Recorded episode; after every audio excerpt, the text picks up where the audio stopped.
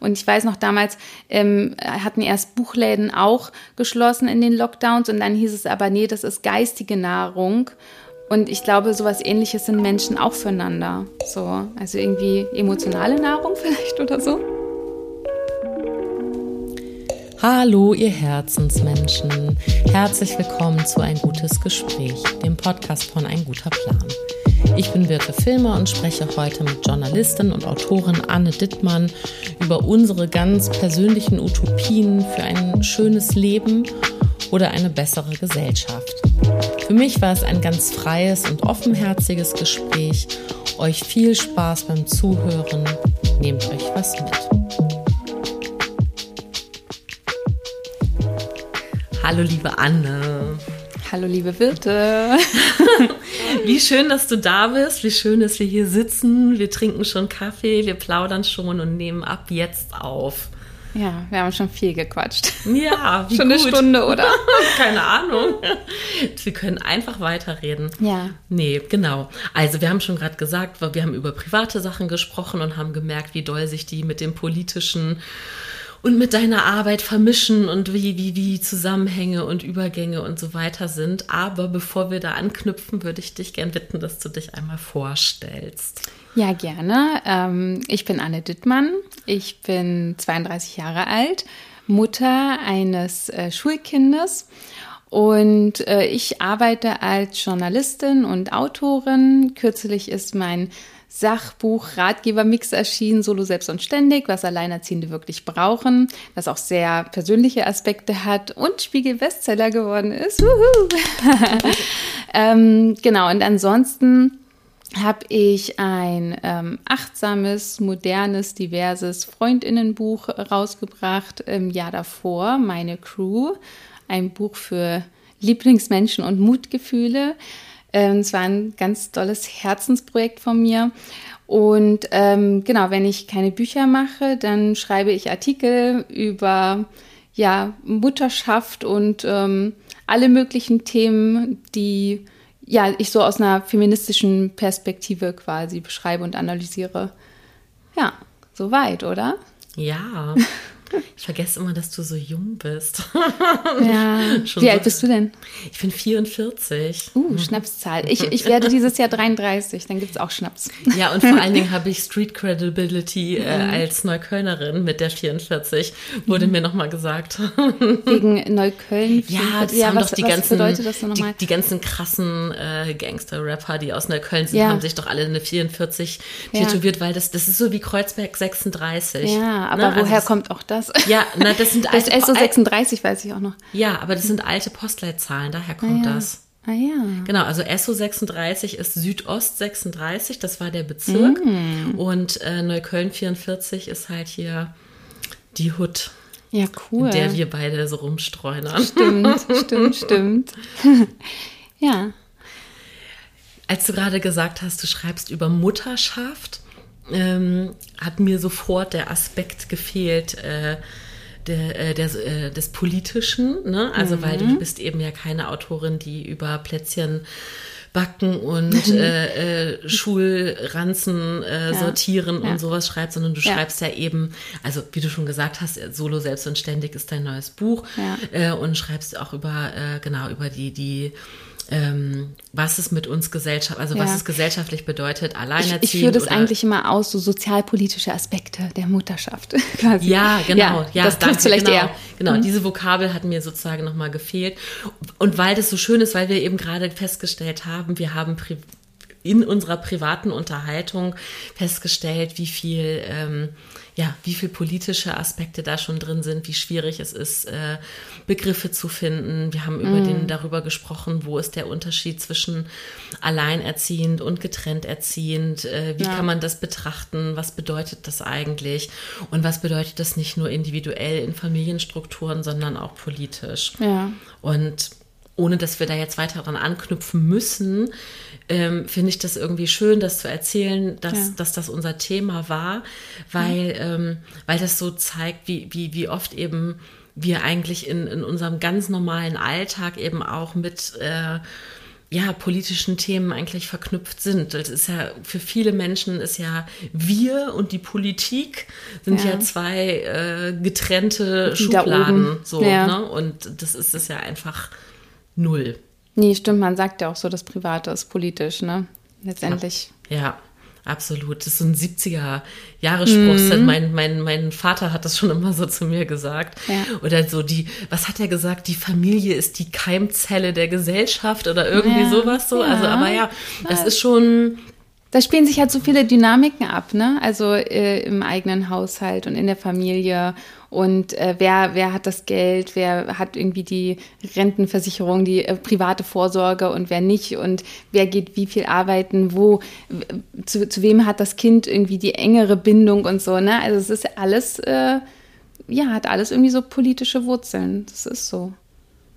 Genau, Fürsorge und Wertschätzung, alles was so ähm, Care-Personen machen, meistens Mütter so machen, wenn man auch über diese Brotboxen spricht, ne? Also dieses, diese Diskussion auf Instagram und Co. irgendwie Mütter, die Brotboxen machen, so ganz bunt und toll und mit Liebesbriefchen drin.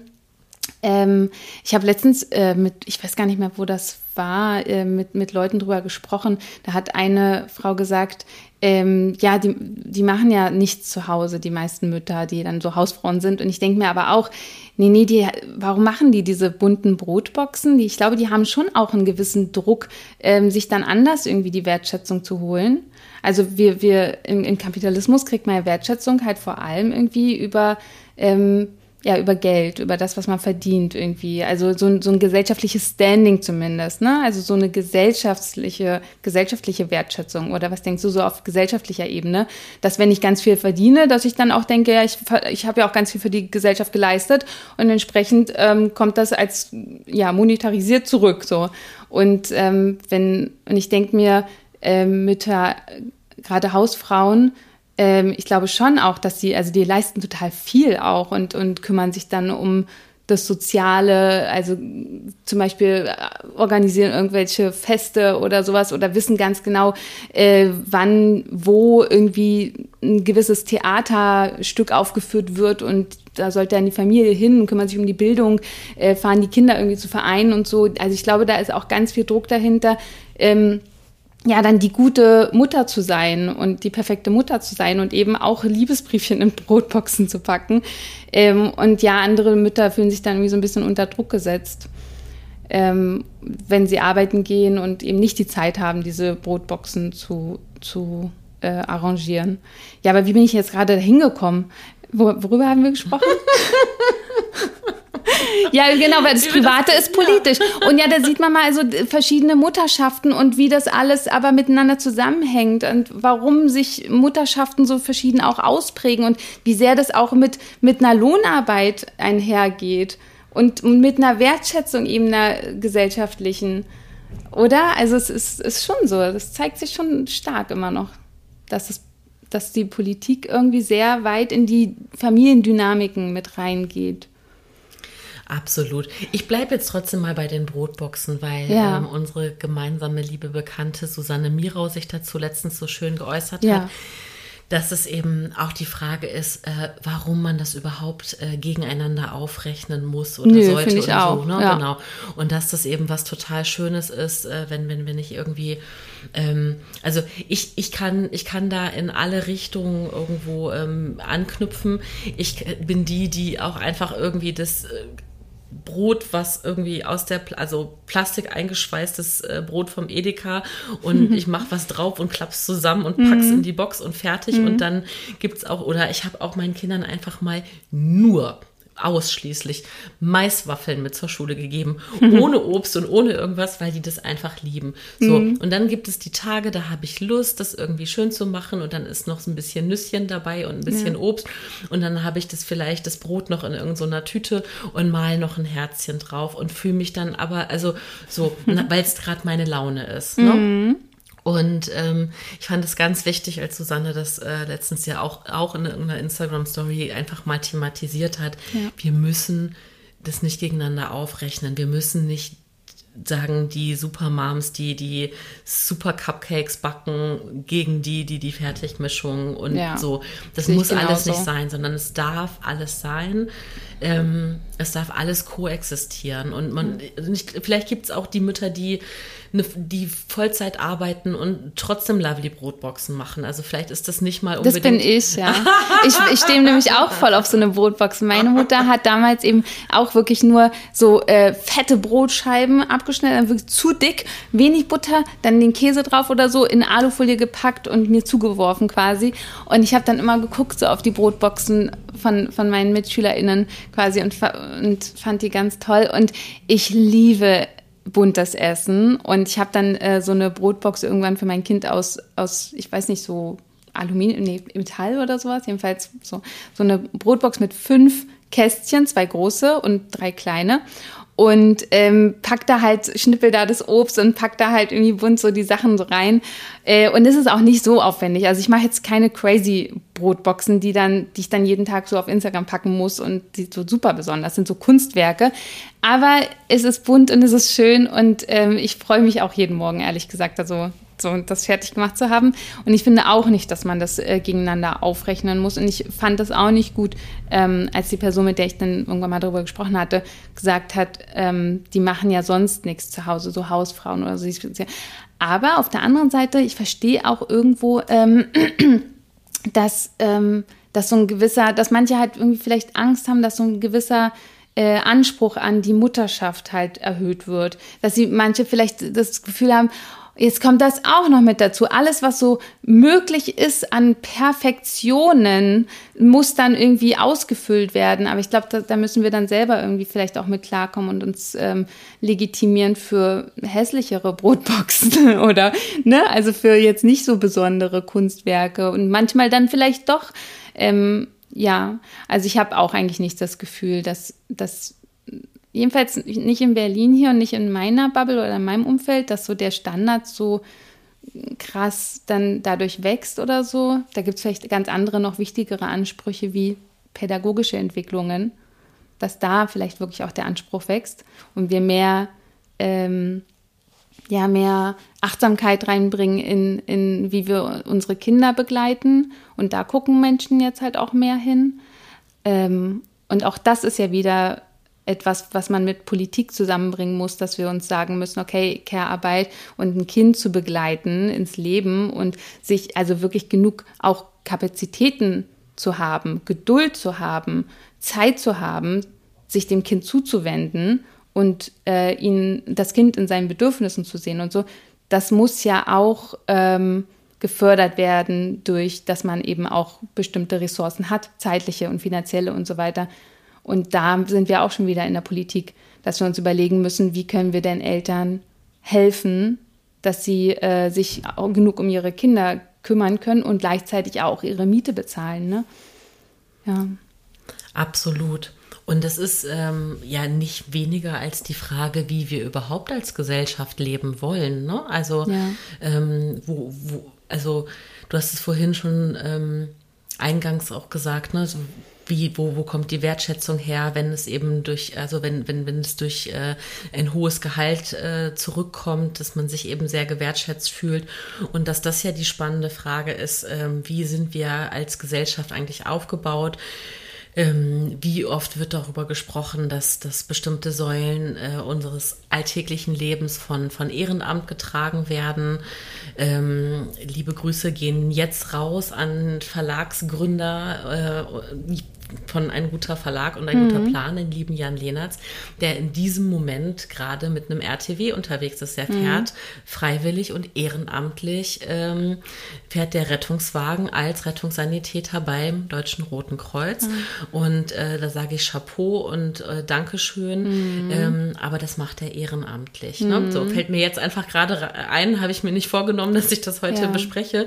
Aber ähm, das ist ja auch wirklich ein wichtiges Thema. Ich hatte äh, kürzlich irgendwie vor, es gab irgendwann mal eine Zeit vor einem Dreivierteljahr oder so, wo, wo ich so eine Twitter-Meldung gesehen habe, dass in ganz Berlin gerade nur ein Rettungswagen frei ist oder so. Ja. Also da gibt es ja wirklich einen krassen Mangel ne, an Leuten, die da unterwegs sind. Und es ist schon auch heftig, dass, dass das jetzt so durch Ehrenamtler ehrenamtliche Leute so gedeckt werden muss und soll. Genau, aber das ist eben, also im Prinzip ist es schon ganz lange so. Es ist ja. nur wenig in der Sichtbarkeit. Mhm. Ne? Und das ist ja äh, mit, mit so vielen Dingen so. Ne? Also was ist, äh, äh, wenn wir darüber sprechen, dass wir irgendwie eine bessere Kinderbetreuung brauchen oder so, dann ist ja auch die Frage, wo wurden die denn bisher betreut? Ähm, dann wurden die eben bisher auch ja in der nicht sichtbaren äh, mhm. Welt zu Hause betreut. Ja. Und wenn wir aber mehr äh, Erwerbstätigkeit für Mütter ermöglichen wollen, ähm, dann muss eben genau das sichtbar gemacht werden. Und das ist eigentlich ja die spannende Frage. Ja. Ähm, Ne, was, was, was, was nehmen wir sichtbar wahr an, an, das ist oft einfach bezahlte Erwerbsarbeit. Die sehen wir einfach deutlicher mhm. als die, ähm, ja, also selbst von, von äh, genau, also sowas wie, wie äh, Rotkreuz, Caritas, äh, äh, auch, auch Kirchenverbände, äh, was auch immer. Also da wird ja, es gibt ja viele Aspekte der Gesellschaft, in denen äh, ehrenamtliche Arbeit geleistet wird, die, die in dem gesellschaftlichen Diskurs aber so oft fehlen, weil mhm. wir mehr darüber sprechen, wo eigentlich Gelder hingehen. Mhm. Und deswegen das so auslassen. Ja, voll, das sehe ich auch so. Ja. Ähm, und letztendlich, also letztendlich, wenn wir jetzt nochmal zurückkommen zum, zum äh, Familienthema, äh, müssen wir halt irgendwann auch anerkennen, dass ähm, eine Familie ja vor, weiß ich nicht, 50, 60, 70 Jahren ähm, bedeutete, dass auch eine Person, die ja komplett die komplette Care-Arbeit übernimmt ähm, und eine Person komplett arbeiten geht, so Vollzeit. Und da sind wir ja nicht mehr und da wollen wir auch gar nicht mehr sein. Und entsprechend ähm, ist, ist die Lösung, die ich jetzt also unterm Strich bisher habe, die 30 Stunden Vollzeitwoche, also Vollzeit als 30-Stunden-Woche, weil sich ja auch Männer kümmern sollen und müssen, Väter um die Kinder kümmern sollen und müssen. Ähm, und, und immer wieder gesagt wird, Mütter sollen mehr arbeiten, wenn sie auch unabhängig, finanzielle Unabhängigkeit ja auch haben wollen, weil Scheidung einfach möglich ist. So, Trennungen sind möglich, das haben wir uns erkämpft, so diese Freiheit. Und ähm, damit ja Mütter dann nicht direkt in der Armut landen nach der Trennung, sollen sie mehr arbeiten.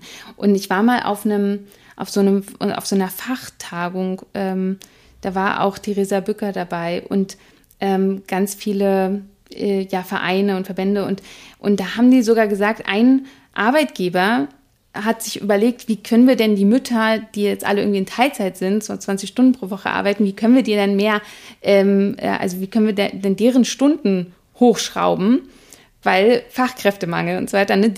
die Arbeitgeber wollen ja an die Zeit und an die Arbeitskraft der Mütter ran und die wissen aber nicht so richtig wie. Und diese ein, dieses ein Unternehmen hat dann, ähm, ich glaube, vielleicht verpflichtend oder nicht, weiß ich jetzt gar nicht, aber die Arbeitnehmerinnen zu ähm, Rentenberatungsgesprächen geschickt oder die Leute ins Haus geholt und die wurden dann quasi, haben dann so ein Gespräch bekommen, wie es dann um deren Rente steht. Und denen sollte richtig Angst gemacht werden. Also die sollten erkennen, ah ja, um Mist, um meine Rente steht es richtig schlecht, ich muss mehr arbeiten.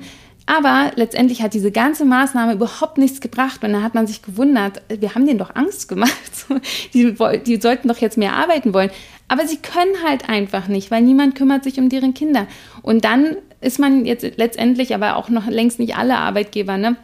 Aber letztendlich dazu übergegangen zu sagen, ja, natürlich, also wir müssen dafür sorgen, dass Väter weniger arbeiten, damit sie eben die Kinder übernehmen können, das ausgleichen können, damit Mütter mehr arbeiten können. Und es, es ist nicht der Weg, ähm, der Auf, also die Aufklärung ähm, voranzubringen und Müttern zu sagen, pass auf, du wirst in Armut landen, weil die sagen dann, ja, ich weiß mittlerweile so, aber wer kümmert sich dann um meine Kinder? Es gibt halt nicht genug Betreuung. Ja. Oh Gott, ich finde auch gerade so, so vieles falsch daran, was von dem, was du gerade erzählt hast. Ja, schlimm, ne? Also, also einmal natürlich äh, Menschen Angst zu machen, äh, ist äh, per das ist se eine krasse immer, Strategie. Ja, also wirklich wow im negativen Sinne. Dann ist aber natürlich, also da bin ich vielleicht auch wahnsinnig naiv, ne? Da bin ich ganz ehrlich, Anna. Ich, ich habe da manchmal so eine kleine Prinzessin in mir, die sagt, hä, Rente, ach ja, keine Ahnung, weiß ja, ich nicht. Ich leider auch. So, ne? Also, und ich glaube, ich, ich, ich befürchte, dass es vielen Menschen so geht. Ähm, Ne, also letztens gab es so einen schönen El Hotzo-Post, der gesagt hat, na, immer dann, wenn ich denke, ich müsste mich mit meiner ähm, Altersvorsorge beschäftigen, dann erinnere ich mich an den Klimawandel und dann geht es mir wieder gut, wenn ich dann denke, ich brauche mich nicht nicht beschäftigen. Mm. Und ich habe manchmal, habe ich auch so einen ganz naiven Ansatz, denke, Nee, also ich muss mich damit auch nicht mehr beschäftigen. Wahrscheinlich haben wir dann ganz andere Themen. Wer weiß, ob es dann das Rentensystem noch gibt, bliblablub. Und mm. also wirklich, du, aber ich schäme mich gerade ein bisschen, das zu sagen, aber ich ja. finde es auch gleichzeitig total wichtig, da mal ganz offen mit umzugehen, weil ja. ich, ich halte mich sonst also nur mal ganz kurz für, fürs Protokoll.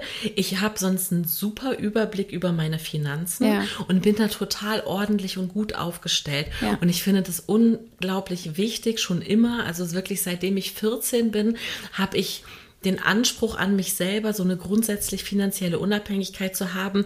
Da haben meine ich Eltern auch. mich fast ein bisschen für ausgelacht, weil ich musste nicht mal finanziell unabhängig ah, sein. Okay. Also die hätten mir auch irgendwelche Jugendfreizeiten oder so bezahlt und ich hatte damals schon den Anspruch zu sagen, nein, ich mache jetzt einen Ferienjob und ich bin, also hat, ich habe immer schon gemerkt, dass mir das auch was gibt, so unabhängig mhm. zu sein. Und das habe ich mir zum Glück bewahrt. Aber was so eben äh, ja diese Altersvorsorge angeht, so und was ich aber noch dazu sagen wollte, was nämlich auch mir persönlich wichtig ist an dem, was du gerade erzählt hast, ich finde, man darf auch generell in Frage stellen, ob es erstrebenswert ist, überhaupt mehr zu arbeiten. Das ist nämlich ein Thema in dieser ganzen Diskussionsrunde. Ja, ja wir brauchen mehr Kinderbetreuung und so. Ähm, ich finde, man darf auch oder ich möchte für mich in Frage stellen, ob das denn wirklich der einzige Weg ist, äh, von, also der einzig erstrebenswerte Weg ist zu sagen, so, wir müssen jetzt alle ähm, so und so viel arbeiten können. Mhm. Und ja, ich möchte die Möglichkeit haben, mhm. aber ähm, deswegen sage ich, es geht bei, bei Elternthemen und Mütterthemen geht es eben nicht nur um Mütter und Väter, sondern es geht ja auch ein bisschen um den Rest der Gesellschaft. Ja. Wie wollen wir denn überhaupt ja. die ganzen Aufgaben in dieser Gesellschaft so verteilen, ohne dass jetzt sozusagen immer Kinder gleich weg organisiert werden müssen, ja, damit man arbeiten kann. Also dieses ganze Separieren davon von, ne, so, das ist meine Erwerbstätigkeit, jetzt brauche ich Zeit für die Kinder und so. Da wünsche ich mir einfach so, da habe ich so ein Hippie-Herz, da wünsche ich mehr, Flu mehr, mehr Fluidität, da wünsche ich mehr, mehr offene Räume. Ähm, das mhm. fällt mir so spontan dazu ein, mhm. dass das mhm. immer so ein, so ein, so ein dass ich jetzt gerade so den Drang habe, da einfach auch mal generell das in Frage zu stellen, müssen wir denn überhaupt so denken in diesen Kategorien? Ja. Nee, ich finde auch nicht. Und also ich, ich, ich, das, was ich erzählt habe, ist letztendlich irgendwie, das erkennt erstmal an, so, okay, so funktio funktioniert die Gesellschaft jetzt gerade. Und äh, wie können wir auf dem aktuellen Stand ähm, dafür sorgen, dass irgendwie die Geschlechter gleichberechtigt sind und arbeiten können. Aber wenn man mich fragen würde, wie würdest du denn die Gesellschaft bauen, dann, dann würde es in eine ganz andere Richtung gehen. Soll ich dich mal fragen? Oh wie Gott, würdest, oh liebe Anne, bau mir doch mal eine Traumgesellschaft. Oha.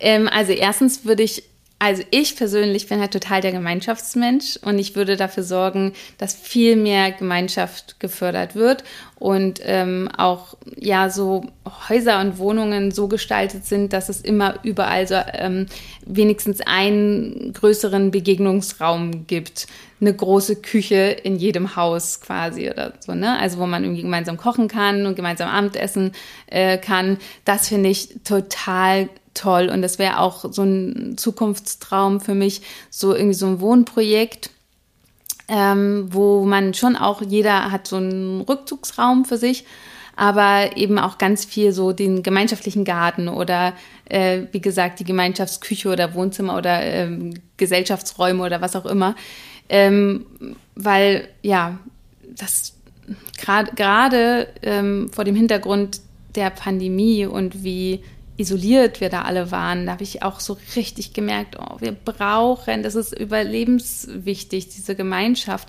Und ich weiß noch damals, ähm, hatten erst Buchläden auch geschlossen in den Lockdowns und dann hieß es aber, nee, das ist geistige Nahrung. Und ich glaube, sowas ähnliches sind Menschen auch füreinander. So, also irgendwie emotionale Nahrung vielleicht oder so. Ja, und das, das muss viel mehr sein. Und dann natürlich, also es gab Zeiten, gerade wo mein Kind sehr klein war, ähm, und so kurz nach der Trennung, also äh, die Trennung war ja, als mein Kind ein Jahr alt war, und da äh, gab es Zeiten, ja, da habe ich, da habe ich dann meine 26, 28, 24 Stunden pro Woche gearbeitet, um genug Geld zu haben. Aber hätte man mich gefragt, dann hätte ich so 15 Stunden eher genommen und ähm, ja, hätte Termine besser koordinieren können, ähm, den Haushalt besser äh, irgendwie gewuppt gekriegt. Ähm, ich hatte schon recht viel Zeit mit meinem Kind, also dafür habe ich schon auch gesorgt, aber für mich halt so wenig. Also wirklich sehr, sehr wenig, sodass ja auch äh, ich dann ins Burnout geschlittert bin. Ähm, also viel mehr Raum fürs, für menschliche Bedürfnisse und fürs menschliche Dasein und weniger irgendwie, also dass man klar, also das umkehrt. Kapitalismus bedeutet ja, wir stellen Profit an erster Stelle und dass man den halt weiter unten priorisiert und die mh, hm, Gesundheit von Menschen an erster Stelle stellt. Genau, und Menschenrechte, die Würde von Menschen und so weiter. Ähm, genau, das wäre sowas, das, das fände ich gut. Und weil ich weiß so, ich weiß, das ist jetzt voll der Themensprung, aber weil du vorhin Klimawandel gesagt hast und ich habe letztens ähm, über den Klimawandel nachgedacht und also dachte, ich denke viel über den Klimawandel nach, aber ich dachte, es ist so krass, dass wir jetzt gerade in einer Zeit und in einer Gesellschaft und politischen Dynamik auch leben, dass ich manchmal denke, gut, dass ich irgendwann tot bin. Also das ist halt das Heftige, ne? wenn wir an den Klimawandel denken und ich mir ausmale und so lese, wie schlimm das alles wird, dass ich mir denke, gut, dass ich nicht 50 Jahre später geboren worden bin und dass ich hof hoffentlich bin ich dann 2080 oder so tot und erlebe nicht mehr so viel von dem ganzen Mist. Hast du auch so Gedanken? Also ich muss mal einmal ganz heftig ein- und ausatmen. Ja. Und weil, weil ich das einfach mit Ja beantworten muss, ne? Und das Krasse ist ja, Anne, und das wird dir wahrscheinlich auch so gehen, ähm, wir haben ja beide Ki Kinder in ja. Schul, also wir haben ja. kind, Kinder in der Schule, in der Grundschule, mhm. ja. Und ähm, das heißt, die werden eben einfach ja. noch mal eine ganz andere Zeit erleben. Ich, also meine Gedanken gehen dann auch noch eher so weiter, dass ich denke, muss ich meine Kinder so schon ähm, erziehen oder muss ich mit denen jetzt schon Gespräche führen, dass denen eigentlich klar sein muss, dass die selber vielleicht besser gar keine Kinder in die Welt setzen, weil, weil und weil. Mhm. Und das ist natürlich ein ganz, ganz krasser Gedanke, den du da gerade aussprichst. Und ich finde es aber auch gut, dass du das so ehrlich raushaust, weil ich merke, ja, ich kenne diesen, ich kenne diesen Gedanken, also auch dieses, also fast Schuldgefühle meinen eigenen Kindern mhm. ähm, gegenüber zu haben, sie dann auch irgendwann mit der ganzen Scheiße alleine mhm. zu lassen. Und ich denke, dann sind sie ja erwachsen und ich kann sie dann auch nicht retten. Und ich finde es gut, das einfach sich anzugucken, zu sagen, okay, das ist eine krasse Angst. Auf der anderen Seite wissen wir nicht, wie sich die Gesellschaft, wie die Welt, wie der Planet, wie sich alles entwickelt. Es gibt krasse Vorhersagen und die auch eine hohe Wahrscheinlichkeit haben. Nichtsdestotrotz wissen wir nicht, wie, wie Gesellschaft, wie, wie Menschen damit umgehen, was für Lösungen gefunden werden ja. und was das aber vielleicht dann auch mit dem Zusammenleben macht. Ne? Ja. Ähm, da kann man, finde ich, ganz krass fantasieren. Ähm, die Frage ist, ob einem das was bringt.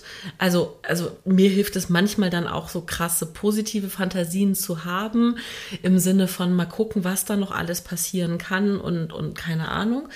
Ähm, weil ich gerade bei dem Wort Fantasie bin und um auch wieder ein bisschen von dem Themensprung zurückzukommen, ich habe dir gerade so gerne zugehört, als du von Gemeinschaft gesprochen hast und von Gemeinschaftsküche und dass ich gerade dachte, was für eine schöne Idee, nicht nur für uns jetzt beide hier im Podcast, sondern generell ähm, einfach als Gesprächsthema öfter mal zu träumen. Mhm. Also ich fand, ich habe gerade richtig so körperlich gemerkt, wie mich das entspannt hat, dir zuzuhören. Also ich habe dir auch zugeschaut, wie du, als du gesprochen hast und gesagt hast, ah, ich bin so ein Gemeinschaftsmensch und ich wünsche mir so eine große Küche irgendwo in jedem Haus. Und ich dachte, ja, man muss vielleicht dazu sagen, dass wir beide dann ja von großen Berliner Mehrfamilienhäusern ausgehen. Andere Menschen wohnen ja sowieso in Einfamilienhäusern, wo sie als Familie ihre gemeinsame Küche haben. Und das ist ja aber nicht das, was du meinst, sondern du, äh, du hast ja im Kopf dann ein Mehrfamilienhaus, wo es eben für diese mehreren Familien eine Gemeinschaftsküche, ja. einen Gemeinschaftsraum gibt und einen Gemeinschaftsgarten.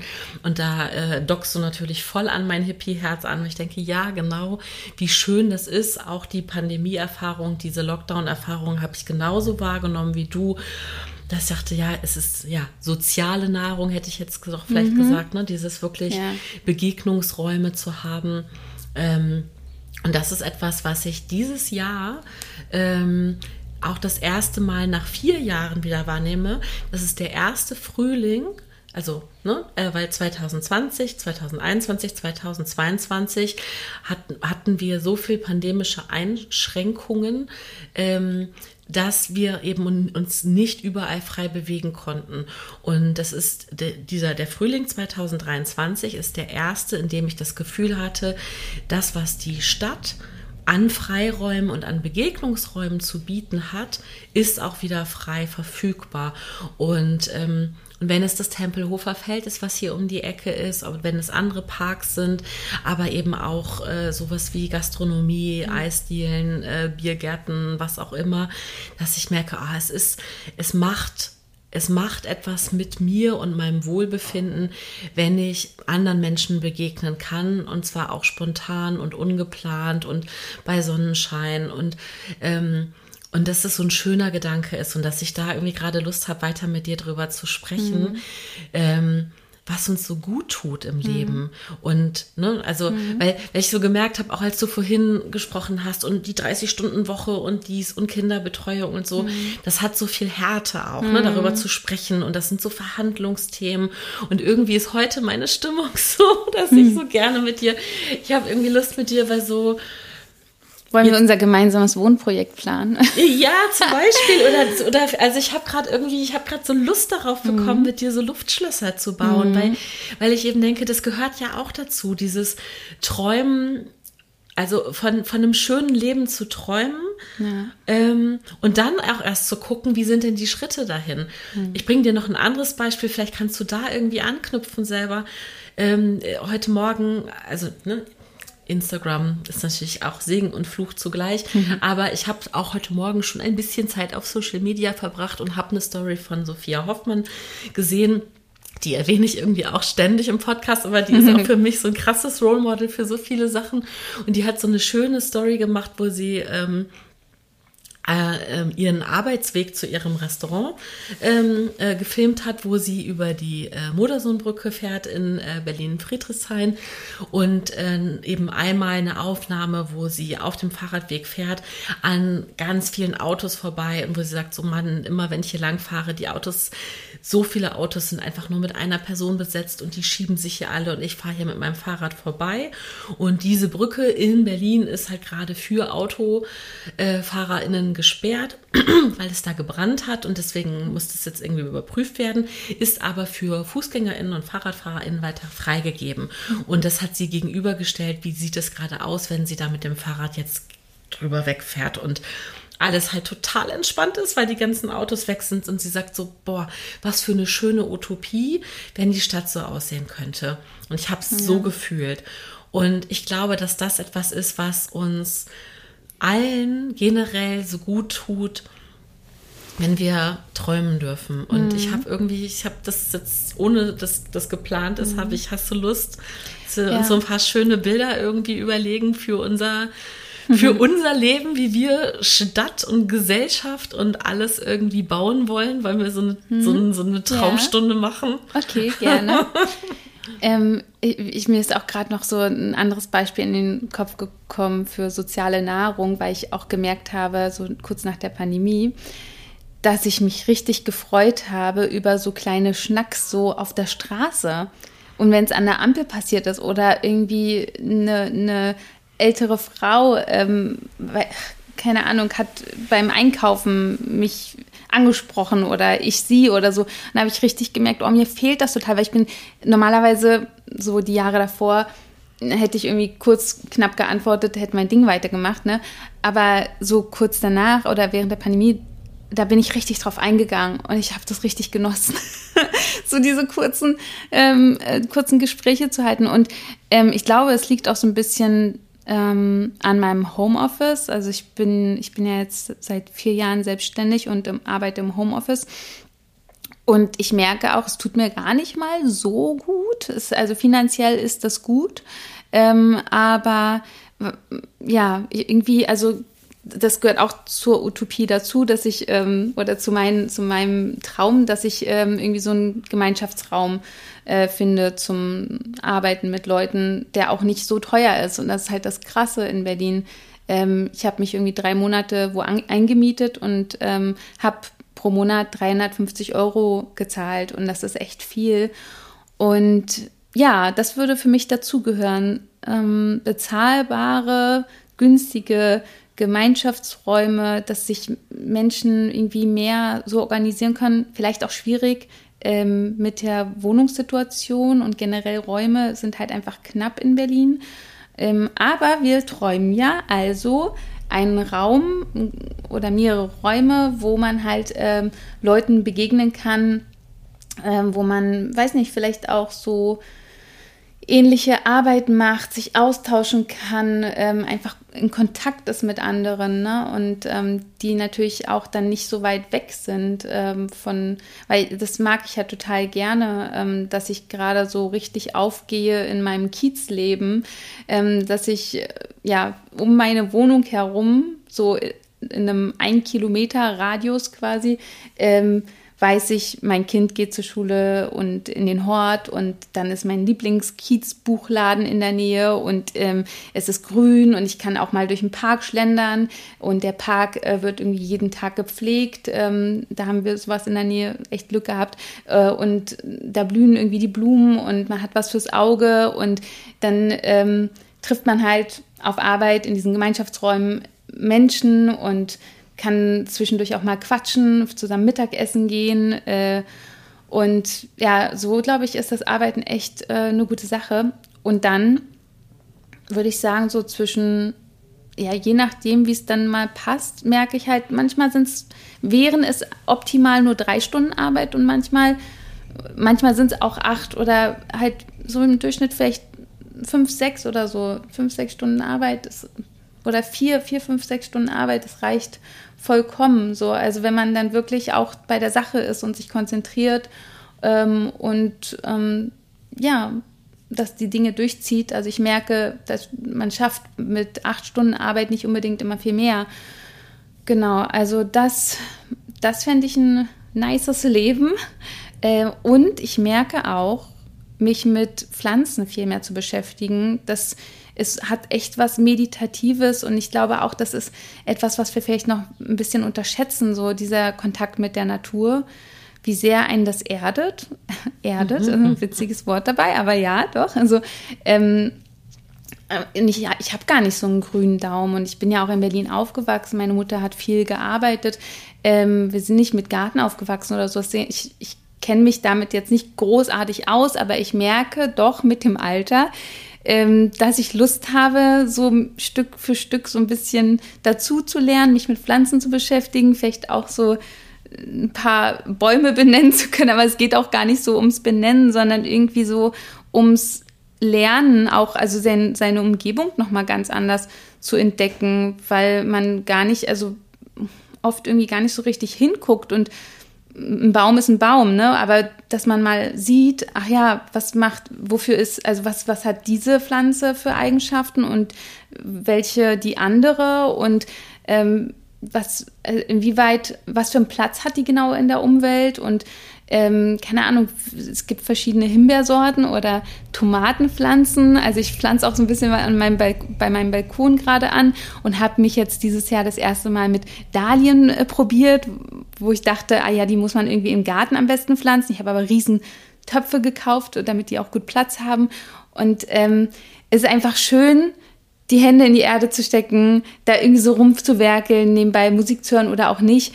Ähm, und gerade also in so einer Zeit, wo, wo und auch Gesellschaft so digitalisiert und viele gucken ganz viel auf dem Bildschirm ähm, und dann doch mal, ähm, ich, ich habe das Gefühl, ich kann da richtig äh, abschalten und richtig zur Ruhe kommen und ähm, das ist, hat so eine ähnliche Wirkung für mich wie Sport. Oder wie, wie ist es für dich? Kannst du das irgendwie nachempfinden? Also total. Ähm, ich habe auch gerade jetzt am Wochenende meinen sehr kleinen, aber sehr schönen Balkon noch mal so ein bisschen nachbegrünt. Da ist schon vieles, was da schon seit Jahren immer wieder kommt. Also wo ich fast, also hast gar keiner Pflegebedarf, deswegen muss ich da gar nicht so viel drin. Oh, was ist das? Ne, das sind zum Beispiel einfach, also äh, ähm, da sind Erdbeeren, die kommen jedes Jahr wieder. Echt? Oder äh, Lavendel kommt jedes Jahr wieder. Also das ist alles, also mein Balkon ist wirklich Aber so. düngst du auch? Oder? Nee, Bei mir kommt nichts alles, wieder. Das ist einfach alles so total kreuz und quer und mhm. sieht auch sehr wild aus, aber ich kann dieses Gefühl, ja. ähm, also ich habe dir sehr gerne zugehört und konnte das gut nachempfinden, eben auch überhaupt diese Aufmerksamkeit dafür, was ist denn überhaupt schon an Stadtnatur da zum Beispiel. Also es muss ja gar nicht der eigene Balkon sein, sondern auch, ähm, ne, wo wird was bepflanzt oder wo steht welcher Baum oder wie auch immer. Mm, und ich habe aber gerade ähm, so als kleinen äh, geistigen Textmarker beim Zuhören, ähm, hatte ich noch einen Gedanken zu deiner Stundenanzahl, mm, dass ich so gedacht habe, weil du sagst, ja, wie viele Stunden muss man denn eigentlich am Tag arbeiten? Und das, das ist etwas, darüber denke ich zusammen mit meinen Kindern ganz viel nach, weil die mich finde ich, berechtigterweise ganz oft fragen, warum sie eigentlich so viel Zeit in der Schule sein müssen. Mhm. Und man muss eben dazu sagen, dass ich als Freiberuflerin ähm, sehr selbstbestimmt arbeite, ja. viel auch von zu Hause aus, was so Office-Tätigkeiten angeht. Ansonsten eben da, wo ich gerade als Fotografin sein muss oder eben hier jetzt im Büro von Ein guter Plan, wo wir den Podcast aufnehmen. Aber ich bin sehr selbstbestimmt in meiner Arbeit und das kriegen die natürlich auch mit. Und das haben die eben auch gerade in, in Lockdown-Zeiten oder in, aber auch in Ferienzeiten kriegen die natürlich sehr genau mit, wie ich arbeite. Mhm. Und, und wie arbeitest du? Also auch abends viel oder? Ja, nee, abends. Ich bin äh, kein, keine gute Abendarbeiterin. Der Unterschied vor allem ist, ich kann dir überhaupt nicht sagen, wie viele Stunden ich arbeite. Ich kann es dir nicht sagen. Und das ist ein Luxus. Also der mir gerade bewusst geworden ist, als ich dir zugehört habe, dass ich merke, ich kann dir nicht sagen, wie viel ich arbeite, ich kann dir aber sagen, was ich arbeite. Mhm. Und dass das vielleicht einfach auch eine grundsätzlich andere Betrachtungsweise ja auch auf Arbeit sein kann, dass es nicht darum geht, wo du irgendwie wie viel Stunden ja. du irgendetwas widmest, sondern dass du einfach sagst, was will ich denn überhaupt erreichen? Ne? Ja. Und ähm, bei mir ist es eben so, ähm, dass ich äh, gar nicht sagen kann. Also ich kann mir natürlich vorher ein Zeitfenster einplanen für den Podcast. Aber wie du ja auch schon gesagt hast, wir haben schon total lange gequatscht. Mhm. Und es ist so schön, weil ich möchte gar nicht irgendwie sagen, ja, das ist jetzt mein Zeitfenster und ich habe jetzt heute drei Stunden für den Podcast und in der Zeit müssen wir uns begrüßt haben und ich muss aufgebaut haben und aufgenommen und wieder abgebaut, sondern ich möchte einfach einen Tag haben.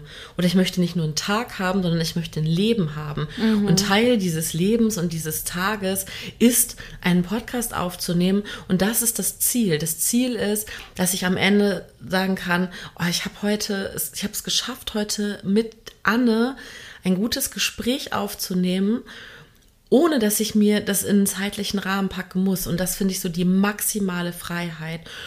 Und in der Fotografie zum Beispiel, weil du auch gerade gefragt hast, wie ich arbeite. Ich habe ganz oft auch gedacht, wenn ich fotografiere, manchmal habe ich nach, manchmal habe ich so nach zehn Minuten so ein Bild gemacht und sage so, wow, das ist es. Ich weiß es dann einfach. Und dann fühle ich mich fast schlecht, weil ich denke, ist es denn jetzt das überhaupt wert oder müsste ich jetzt nicht eigentlich noch zwei Stunden irgendwie was machen, damit es auch Arbeit ist? Mm. Ne? Und das zeigt ja, wie sehr diese Zeitmessung irgendwo in diesen Wert der Arbeit mit reingeht. Und ich denke, warum eigentlich? Ja. Ne?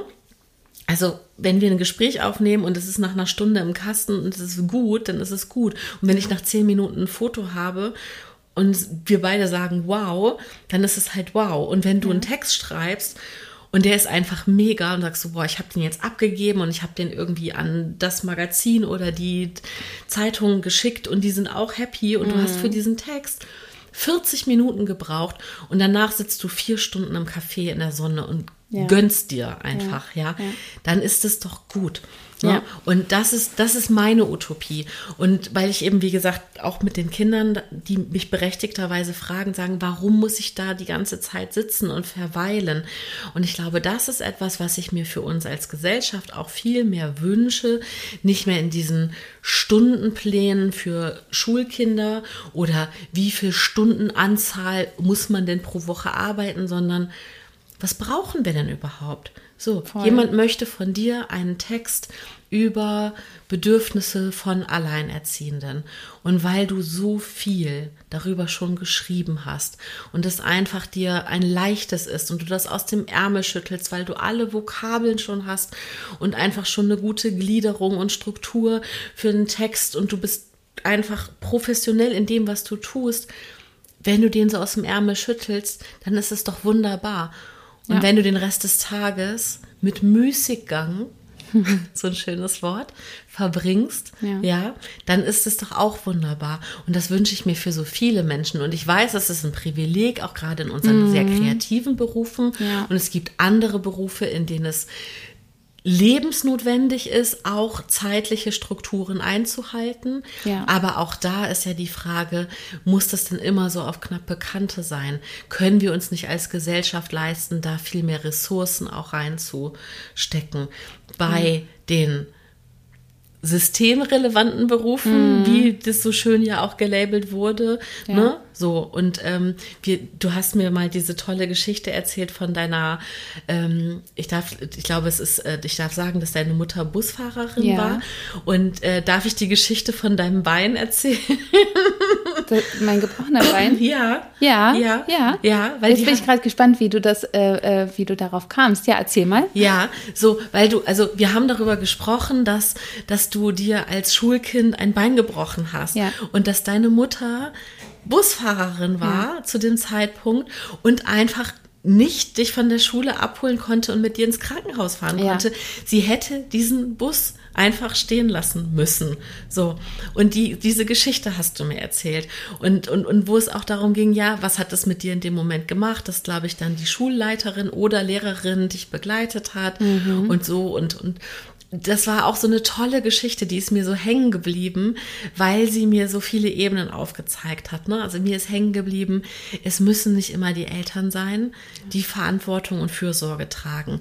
Ja, das dürfen alle Menschen dürfen sich verantwortlich füreinander fühlen. So, Punkt. Erstmal ganz allgemein.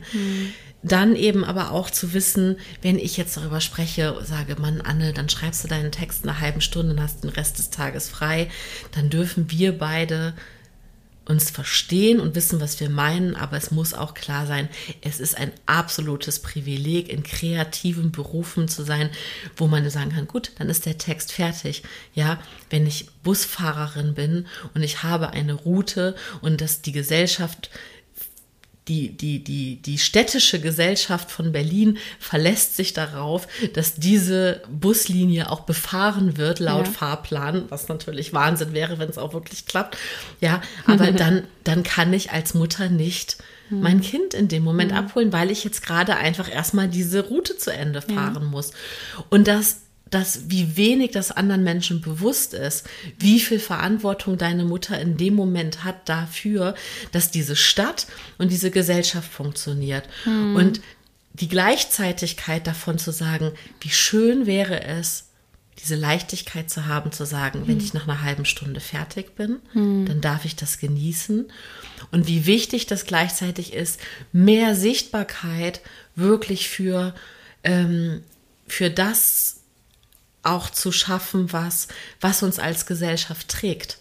You know? Ja, und ich muss aber auch sagen, äh, also klar, das war ja eine Notfallsituation.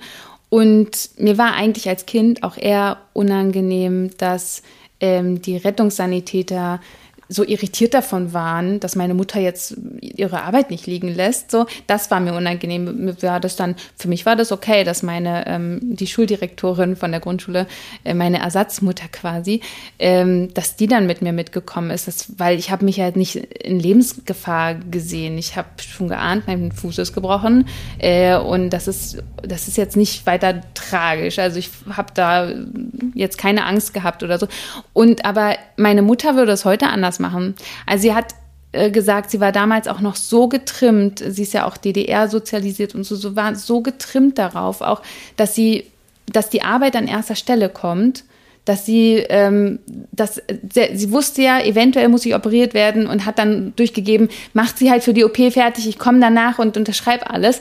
Ähm, aber sie, sie hätte ihren Arbeitgeber nicht im Stich gelassen. Und sie sagt aber heute, heute würde sie es machen. Sie würde nicht mehr die Verantwortung tragen. Ähm, dass der Bus irgendwie äh, pünktlich fährt oder so. Sie, sie sagt, das ist dann ähm, Thema des Arbeitgebers und äh, heute würde sie sich dem Ganzen nicht mehr so verschreiben. Und das ist ja auch nochmal der Unterschied zu, zu einer Selbstständigkeit dann, ähm, wenn man angestellt ist und ich sehe das auch so. Also als ich angestellt war, da habe ich die Verantwortung ähm, meistens nicht getragen. Ich habe auch schon Tage gehabt, wo mein Kind krank war und ich dann von zu Hause aus gearbeitet habe, weil ich mich so unter Druck gesehen habe. Aber irgendwann habe ich auch damit aufgehört und mir gesagt, ähm, nee, ich bin nicht umsonst angestellt, das ist nicht mein Laden hier.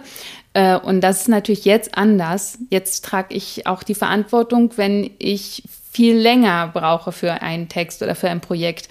Und das kommt ja auch manchmal vor. Und dann stecke ich da halt fest. Ich bin die Einzige, die es machen kann. Also mache ich. Und dann halt auch ein bisschen länger. Und es gab auch schon Sachen, die waren dann unwirtschaftlich. Ähm, und irgendwie gleicht sich das ja dann auch aus. Ähm, weißt du, also mal braucht man, mal geht es ganz leicht von der Hand. Es ist ja wie oft eben in kreativen Berufen und mal ähm, geht man drei Wege und merkt, na, das ist nicht der richtige Ansatz, so hundertprozentig passt es nicht. Wir versuchen jetzt mal äh, den vierten Weg und dann, und dann klappt es erst. Ähm, und irgendwie hält sich das dann so die Waage.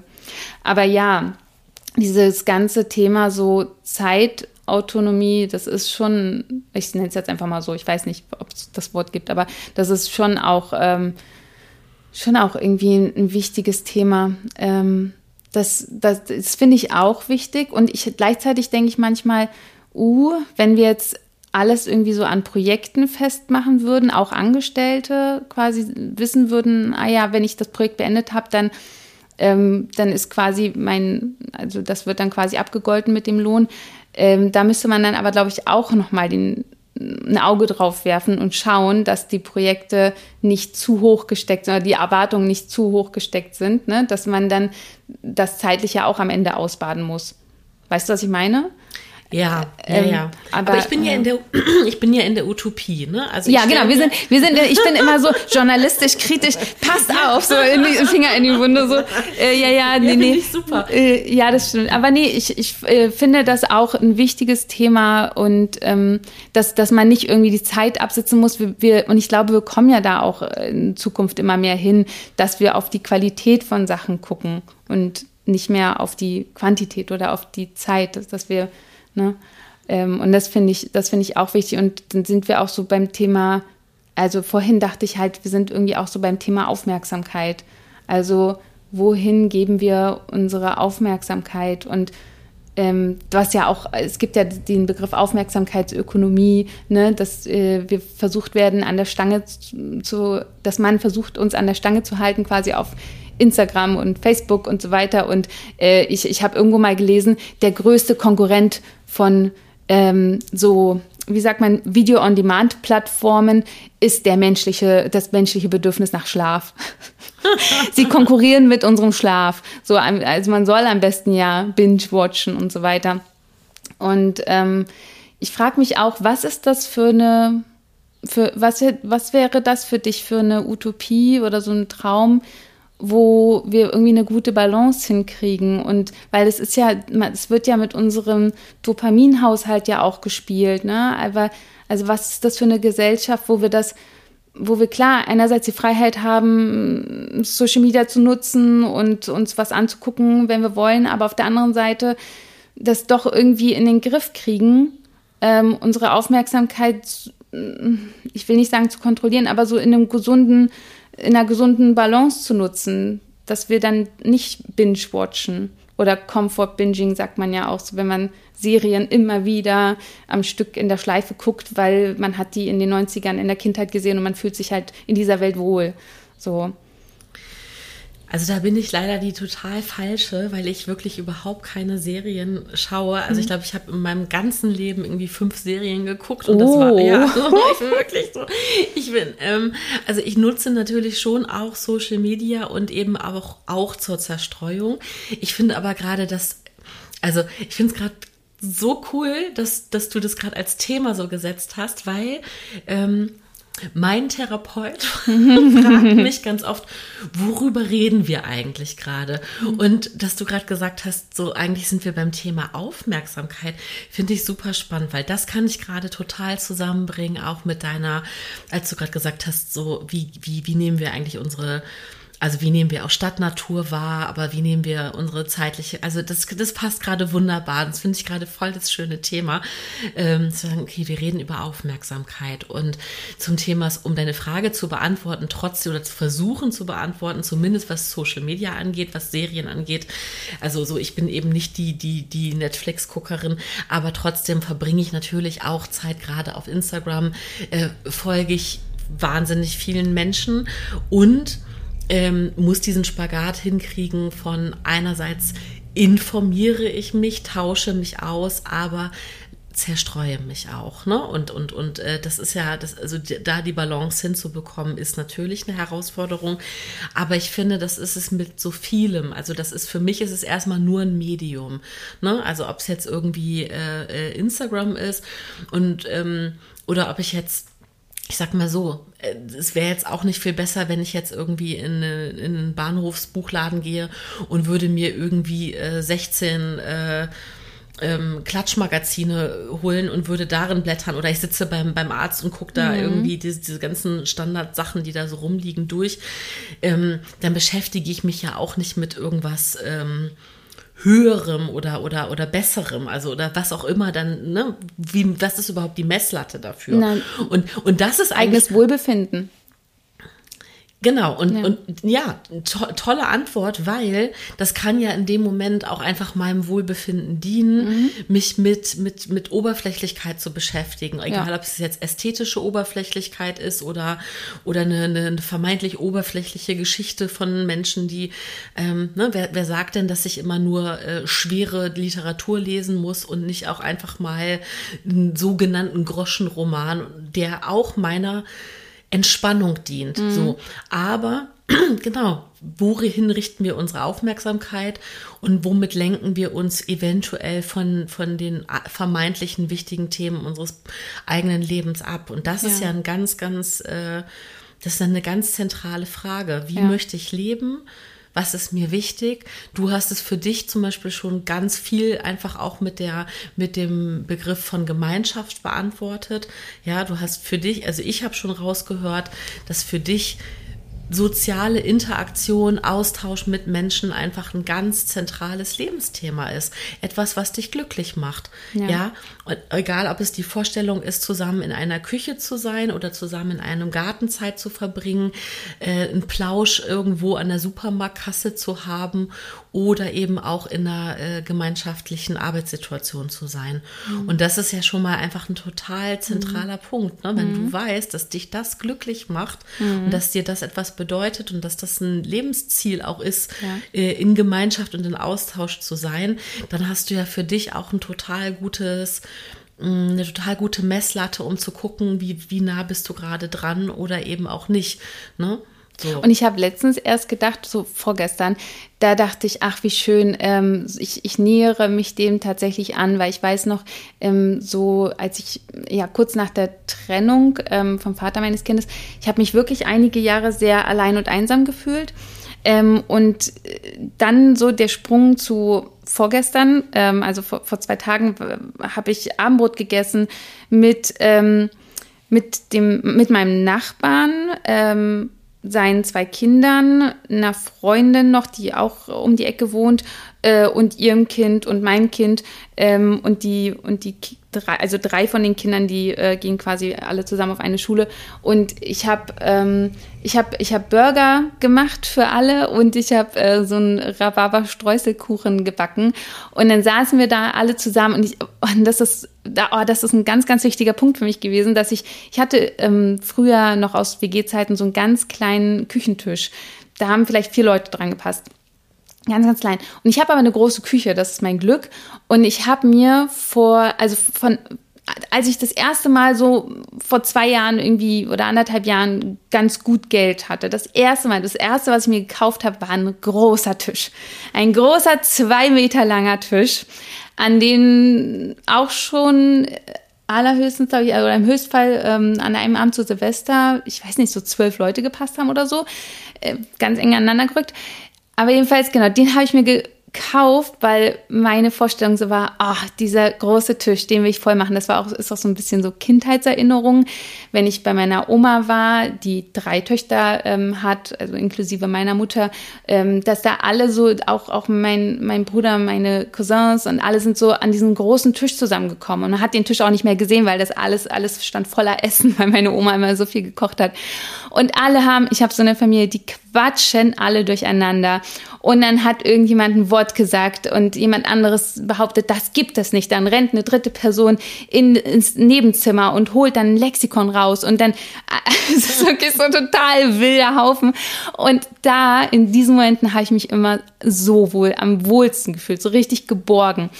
Und ja, das begleitet mich wirklich mein Leben lang, dieses Gefühl von ah, Menschen, die mich kennen, die meine Familie sind, die sich wohl miteinander fühlen, die einfach so sein können auch und sich zeigen, wie sie nun mal sind, auch wenn es ein komplett wilder Haufen ist, was, was umso besser ist für mich. Ähm, und ähm, genau, das, das habe ich so versucht. Ähm, also das große Ziel ist irgendwie so Wohnprojekt, äh, so Menschen, die sich aneinander auch gerne so binden wollen, die irgendwie gemeinsame Erinnerungen schaffen wollen, Jahre zusammen wohnen wollen, so.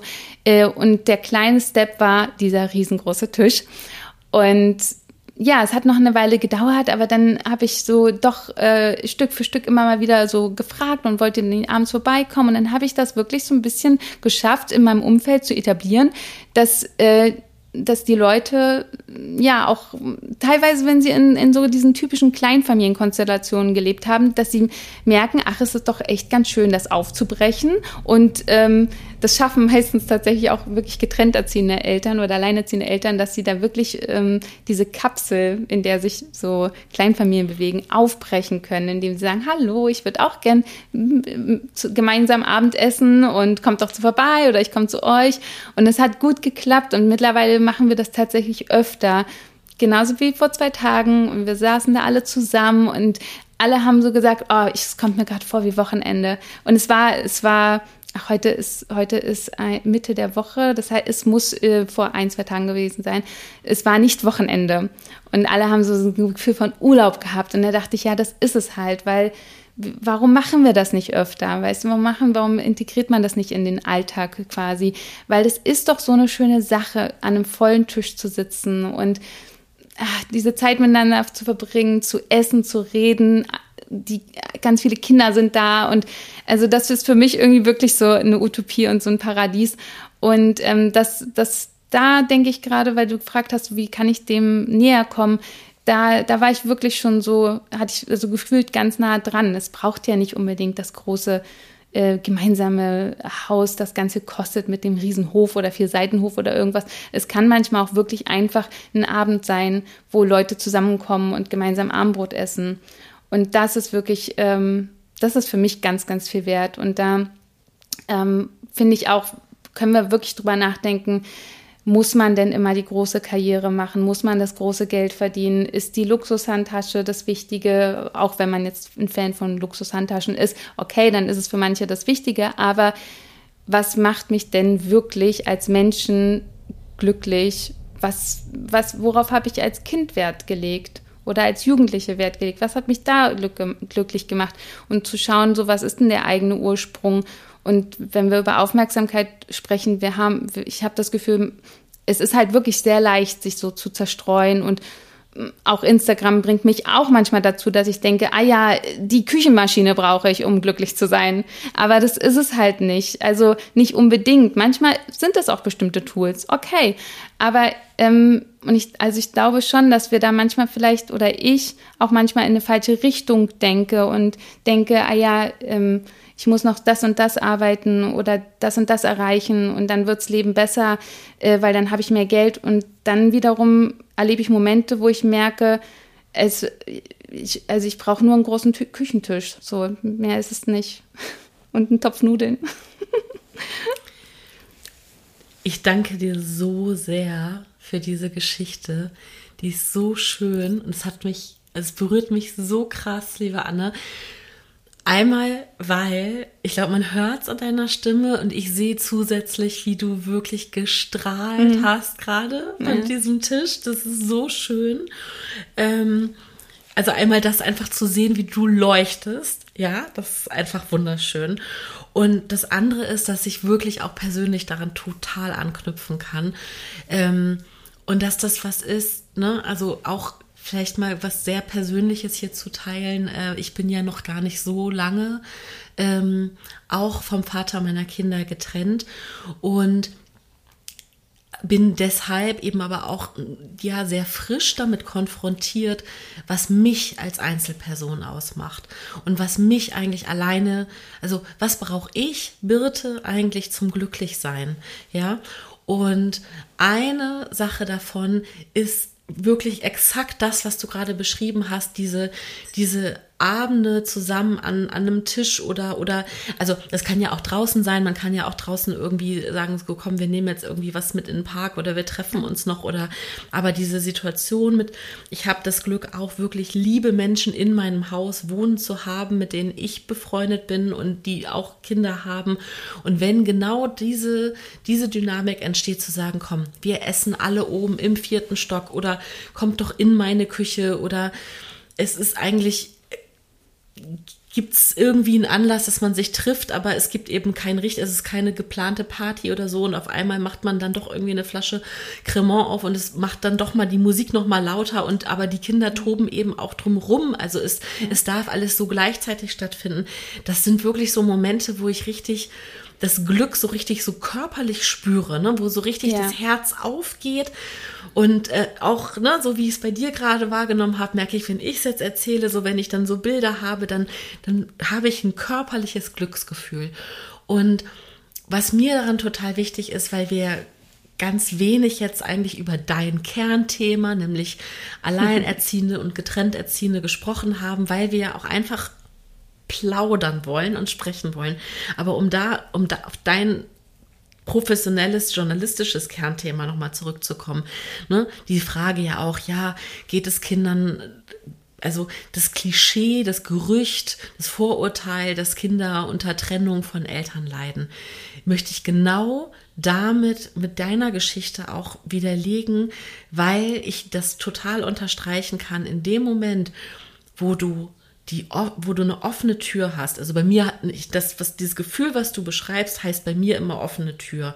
Ich liebe das, wenn einfach klar ist, innerhalb des Hauses, bei meinem Nachbar ist die Tür auf, bei mir ist die Tür auf, über mir, bei meiner Nachbarin ist die Tür auf, weil gerade alle irgendwie wo was holen aus ihren Wohnungen und man sagt, ja, warte, ich hole noch hier und dann setzen wir uns gleich dahin und die Kinder wuseln rum. Das ist das Allerschönste.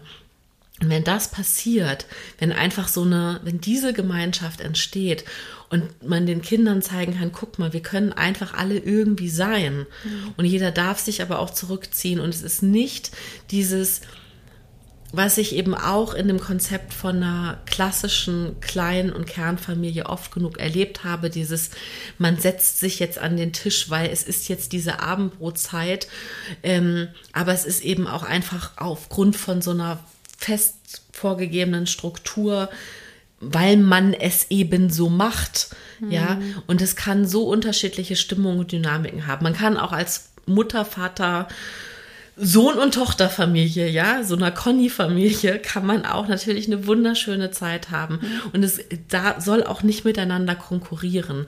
Und auf gar keinen Fall. Und genau wie du sagst, man kann ja auch die, die, die, die super intakte Kernfamilie aus der Nachbarschaft zu sich in die Küche holen oder die ja. besuchen. Aber diese, diese, diese offenen Türen, diese Fluidität, diese Spontanität und diesen Austausch zu haben, das ist einfach mit auch einer der Sachen, also die ich auch in meinem eigenen Leben als die schönsten Momente ja. entdecke und ähm, ja. die ich unbedingt meinen Kindern mitgeben möchte an, an also an Großzügigkeit es wird einfach Essen gekocht, wo es ist genug da, ja, es ist ja. genug da für alle. Ich glaube, das ist eben auch was, was ich erlebt habe, oft leider sehr Deutsches ist, dass irgendwie äh, äh, Dinge abgezählt werden und dass man sagt, ja, nee, ich habe jetzt euch nicht mit eingeplant, das machen wir dann ein anderes Mal und so, ne? Deswegen, das will ich nicht. Das ist mhm. was, wo ich mich ganz klar von abgrenzen möchte, ne? Letztens war ein Freund von mir spontan, der wollte eigentlich der wollte eigentlich zum Kaffee vorbeikommen am Sonntagnachmittag, weil wir aber so getrödelt haben und so gefaulenzt, haben wir um 15 Uhr Mittag gegessen. Und der kam halt um 15 Uhr und ich sage, du, wir haben gerade erst Mittagessen gekocht, willst du mitessen? Ja. Und dann sagt er, ja, aber ich habe, ne, und dann habe ich, wollte ja eine zweite Portion, habe ich ihm angeboten. Er so, ja, habt ihr denn da noch genug? Und ich so, nein, weißt du, wenn ich dir jetzt was auftue, dann müssen meine Kinder heute Abend hungern. Dann müssen die, dann kriegen die leider nur ein Stück Pappe zum Lutschen. Und meine Kinder haben sich halt Reiswaffeln. Total, die haben sich, ja, das fänden die ja gut, aber die haben sich dann so beömmelt und es war einfach so schön, dass ich so ad absurdum führen konnte in dem Moment, wie ja. ich so, natürlich, was ist denn das für eine Frage? Natürlich ja. kriegst du einen zweiten Teller. Ähm, und das ist etwas, was ich meinen Kindern so gerne vermitteln möchte, zu sagen, guck mal, am Ende macht es alle glücklich, wenn man, wenn man für alle mitkocht ja. und wenn man halt was anbietet und wenn was da ist und man sich aber genauso auch einfach als Gast woanders hinsetzen darf und sagen darf, hey, hast du einen Kaffee für mich? Mhm hast du was zu essen? Ne? Ich kann auch zu meiner Nachbarin gehen und sagen, hast du noch, ich gehe immer zu meiner Nachbarin und frage die, ob die Süßigkeiten hat, weil ich nie welche kaufe. Und ich weiß, die hat ganz oft Lakritz da und dann ich brauche ganz dringend was Süßes. So, ja, hier, guck, hier ist das Glas, ja. greif rein. Ja. Und das ist was so Schönes. Ja. Und weißt du, was das Schönste ist?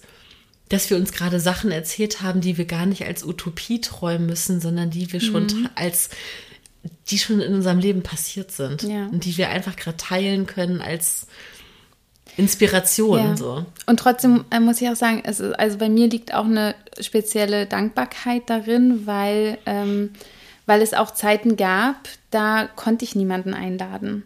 Und ähm, also weil ich einfach zu wenig Geld hatte, weil ich irgendwie ähm, gemerkt habe, oh shit, äh, es gab Zeiten, da konnte ich, ähm, hatte ich Angst, dass ich in zehn Tagen die nächste Monatsmiete nicht bezahlen kann und habe irgendwie noch alten Schmuck verkauft und irgendwie überlegt, was ich noch so, äh, wie ich noch Geld auftreiben kann. Und ähm, das ist auch, also wenn ich jetzt Utopien formuliere, dass wir alle ähm, befähigt werden, Menschen einladen zu können.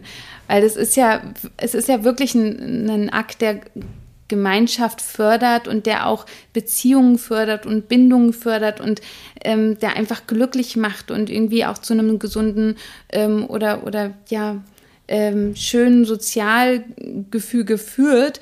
Ähm, aber es gab Zeiten, und es, wenn wir jetzt auch nochmal zurückkommen auf, auf mein journalistisches Thema Alleinerziehende, es gibt halt viele, die äh, von Armut betroffen sind und, ähm, und, und nicht einladen können.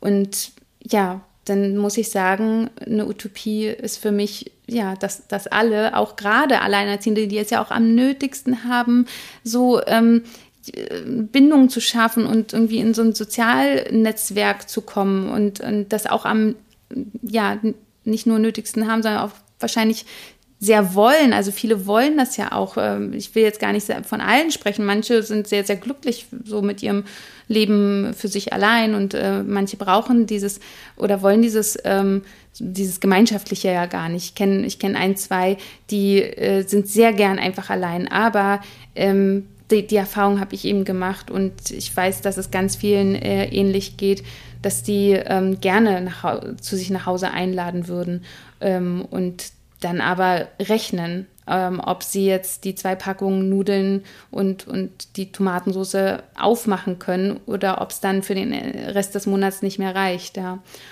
Und ähm, genau, von daher habe ich da eine ganz spezielle Dankbarkeit dafür, dass ich das jetzt kann und gebe gerne und lade gerne ein. Und ich würde mir das für alle wünschen. Hm. Danke, dass du das nochmal sagst. Das ist natürlich ein wahnsinnig wichtiger Aspekt. Und ähm, tatsächlich auch ich war schon in meinem Leben und dafür muss ich gar nicht äh, äh, getrennt oder alleinerziehend oder irgendwas sein, sondern es war tatsächlich noch mhm. zu Zeiten von, von Partnerschaft. Ja. Eben aufgrund meiner Freiberuflichkeit auch äh, gab es auch äh, äh, finanzielle Schwankungen.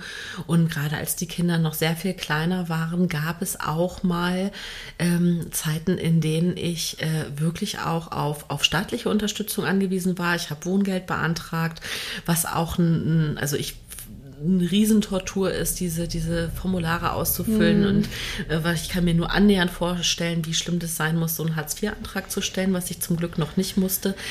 Ähm, aber es gab eben auch, und es war so ein bestimmter Sommer, wo ich gesagt habe, ich weiß nicht mal, ob ich den Kindern im, im Freibad eine Pommes kaufen kann und ich muss das Geld fürs Freibad zusammenkratzen. Mhm. Ja, also das ist eine wirklich auch eigene persönliche Erfahrung ähm, und, und, und ich darf also ich teile diese Dankbarkeit, die du gerade formuliert hast, komplett, weil ich eben auch an dem Punkt bin zu sagen, nee, das ist passé oder aktuell ist es nicht meine Situation. Und ich finde, du hast es aber auch total schön ja auch erzählt. Ähm, du hast eben schon angefangen zu sagen, du hast das Glück, eine große Küche zu haben. Ne? Mhm. Und du hast auch erzählt, du hattest einen kleinen Tisch und hattest die finanziellen Möglichkeiten. Einen, genau. Und man, man braucht nicht den großen Tisch, um Leute einzuladen, aber es macht es leichter. Mhm. Und es macht es leichter, wenn du im beim Einkauf nicht darüber nachdenkst, ob du zwei oder drei äh, äh, Dosen Tomaten kaufst und so weiter. Ne? Also ja. absolut. Und das ist nicht für viele Menschen nicht selbstverständlich. Und du hast es schon erlebt und ich habe es schon erlebt. Und ähm, mhm. das finde ich schön, dass wir das beide sagen können, sagen ja. können. Das ist ein, wir sind da Ne, wir können dankbar dafür sein, dass wir in der Situation sind. Und ja. das kann ich eigentlich nur auch an alle Menschen weitergeben. Ähm, überprüft es auch. Also überprüft in eurem Umfeld, wem es wie gerade geht ja. und wer wie was auch gebrauchen kann.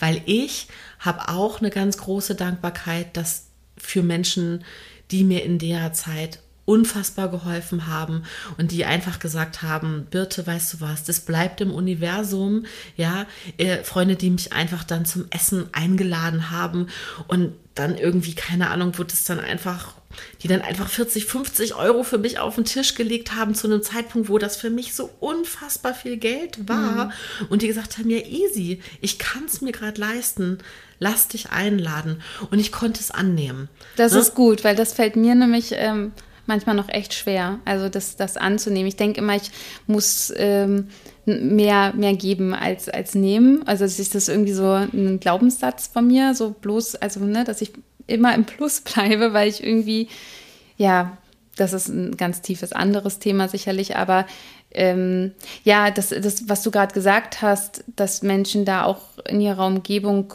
achtsam sein sollen, das würde ich mir nämlich auch wünschen, auch als ähm, Ansatz einer Utopie oder so, ne? Ähm, das auch, also es ist halt immer so schwer rauszufinden, ne? wie fühlt sich denn eine Person? Weil ich zum Beispiel habe das lieber versteckt, mich habe mich geschämt dafür, dass ich irgendwie nicht zu mir nach Hause einladen kann, weil irgendwie ne, alles alt war in meiner Wohnung. Ich habe mich dann irgendwie geschämt, dass ich so ein bisschen wie hinterherhinke im Vergleich zu Gleichaltrigen, die irgendwie ihre ansehnlichen Wohnungen ähm, haben oder hatten und habe halt dann auch äh, eher nicht zu mir nach Hause eingeladen und auch wegen des kleinen Tisches und so weiter. Und du sagst, ähm, das, das Leben braucht man ja auch nicht unbedingt. Und, und das stimmt ja auch. Ich hätte genauso gut sagen können, passt auf, wir bereiten eine, eine Picknickdecke auf, aus oder so. Oder wir gehen jetzt, ähm, also wir gehen in den Park, das, das habe ich dann gesagt und gemacht.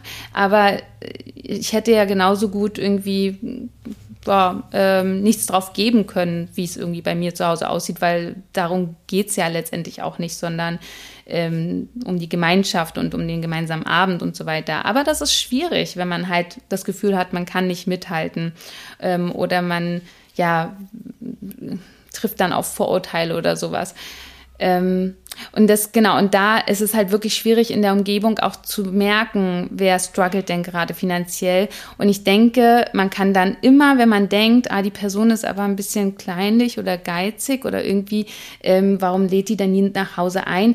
Vielleicht kann man dann bei den Gedanken genau anknüpfen und sich sagen, Moment mal, vielleicht geht's der aber auch finanziell gerade nicht so gut. Und dann äh, zu sagen, ähm, hey, magst du nicht mal zu uns kommen oder wollen wir uns draußen verabreden und gemeinsam Armbrot essen, wenn man auch die Lust hat, ähm, statt ähm, ja zu urteilen. Also das würde ich mir auch wünschen.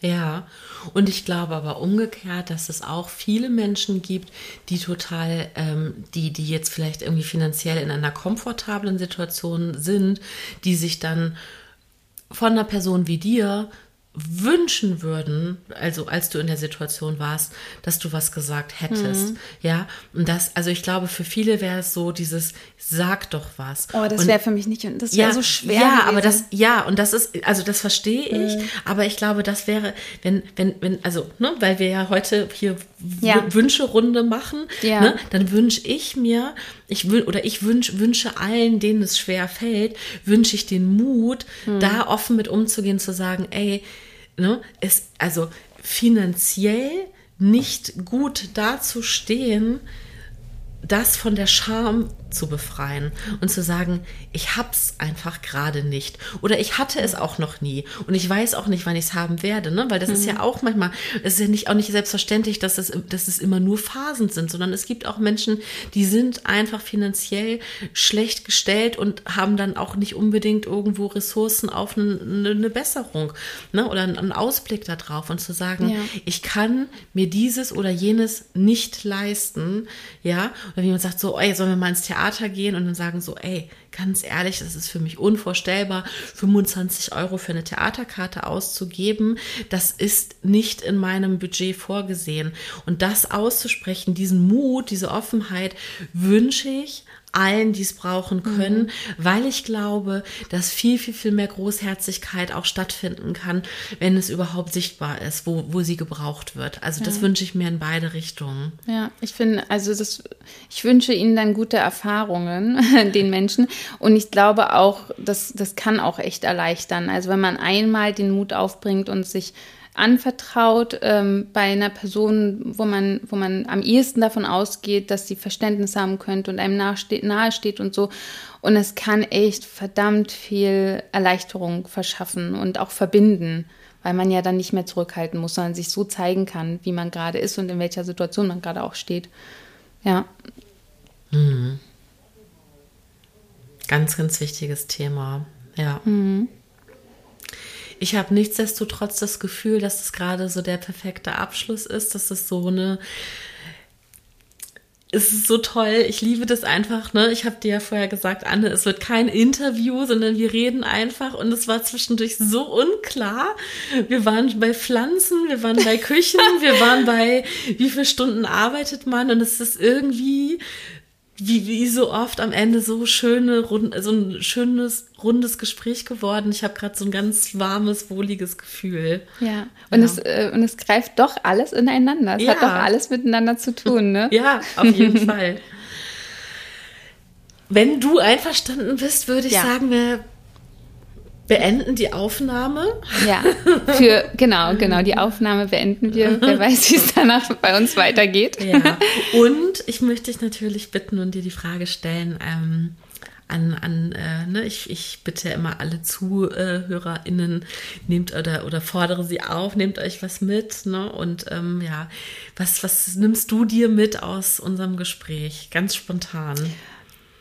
Also ich war vorher, ich merke halt, gerade, wie ich richtig ähm, angekommen bin. Ich war zu Beginn, ich habe in letzter Zeit so viele Interviews geführt und ich war richtig im Interviewmodus und habe ganz viel so über Politik gesprochen und über so Thesen und so weiter. Und dann ähm, fand ich das total toll, wie wir und wie du dann plötzlich übergeleitet hast. Ähm, ähm, zur Utopie und das ganz Persönliche. Und ähm, ich, was ich mir nochmal mitnehme, ist wahrscheinlich so eine Erinnerung, ähm, dass wir alle Menschen sind und dass ähm, das Politische persönlich ist, wie gesagt, und man auch noch mal mehr aufs Persönliche gucken darf. Und ich fand das total verbindend jetzt, dass wir da so richtig reingegangen sind in unsere auch irgendwie privaten äh, Träume. Und ähm, ich, ich fühle mich jetzt wieder nochmal richtig gut daran erinnert, was ich eigentlich mir wünsche, was ich so will vom Leben und brauche. Und ähm, merke, ah ja, ähm, die Zerstreuung und was so von außen auf mich einprasselt, das, das kann schon äh, ziemlich verlocken und mich in eine Richtung bringen, die aber gar nicht so viel unbedingt mit mir zu tun hat. Und ähm, genau, das nehme ich mit, dass ich äh, mich mit mir selber wieder mehr beschäftige. Oh, wie schön. Und du? Ähm, also lieben Dank, ne? erstmal auch überhaupt, dass du das so schön zusammengefasst hast. Also einmal, bei mir, mir sind es zwei Sachen. Also einmal diesen, diesen das Framing mit der Aufmerksamkeit. Also ich glaube, das ist einfach den Begriff nehme ich, glaube ich, einfach mal für mich mit, ohne zu wissen, was ich genau damit mache. Aber so, ich habe so das Gefühl, der, der wird mich heute noch begleiten oder die nächsten Tage. Und ansonsten ganz klar die Geschichte mit dem Tisch. Also ganz klar wirklich äh, ne, zu sich einzuladen, ähm, hat bei mir nochmal das Gefühl auch so ganz doll äh, ähm, besetzt zu sagen, ich weiß ja selber eigentlich, was mich glücklich macht. Und es ist so leicht. Ne? Also mhm. das, das vergessen wir und wenn wir das jetzt beide so hochholen, unsere Situation, deine ist erst zwei Tage alt und meine ist dann vielleicht aber auch erst ein, zwei Wochen alt oder so, wo das letzte Mal, wo ich irgendwie einfach mir Leute zu mir nach Hause eingeladen habe, wo es spontan dann gleich mehrere waren. Das das ist doch was, was ich auch bewusst generieren kann. Da muss ich nicht drauf warten, sondern das ja. darf ich mir auch selber gestalten und kreieren. Und das geht ganz oft schneller, als man denkt. Ja. Und ähm, und dass das ein, einfach als Tool da ist, als, als Glückstool. So, komm, dann lad doch einfach ein paar Leute zum Essen ein. Ja. So, das ist, äh, das ist doch ein Werkzeug, was ich selber äh, als Handlungsspielraum in der, äh, in, ja, selber mit, mit als Werkzeug schon besitze. Das muss ich mhm. mir gar nicht als Skill noch aneignen, sondern das weiß ich schon. Mhm. Und das nehme ich mit, dass das einfach jetzt doch viel öfter noch passieren darf. Und ähm, ja, Punkt. Schön. Ich, ich unterschreibe das. Das war sehr, sehr, sehr schön, liebe Anne. Ich bin ganz selig und ich, auch. ich äh, ja, danke, danke, dass du da warst. Ich danke dir mhm. auch, ähm, also einfach auch für, für das tolle äh, Gespräch, also dass du so richtig tief reingeführt hast in, in eine Richtung, äh, ja, die richtig herzerwärmend ist. Ich bin, ich gehe jetzt richtig geerdet hier aus diesem Gespräch heraus. Danke dir. Geerdet. du kleine Pflanze. ja, ich, ich wachse jetzt bestimmt ganz gut. Oh. Danke dir und tschüss. Tschüss. Ihr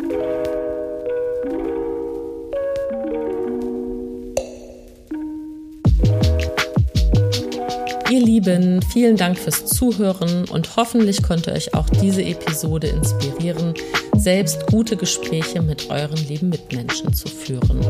Wenn ihr euch auch sonst mit Selbstreflexion und Achtsamkeit beschäftigen wollt, guckt gerne bei einguterplan.de oder auf dem Instagram-Kanal von Ein guter Plan vorbei. Wenn ihr Lust habt, diesen Podcast zu unterstützen, dann abonniert ihn gerne, bewertet und teilt und empfehlt ihn euren Freundinnen. Alles Liebe für euch. Bis in 14 Tagen. Eure Birte.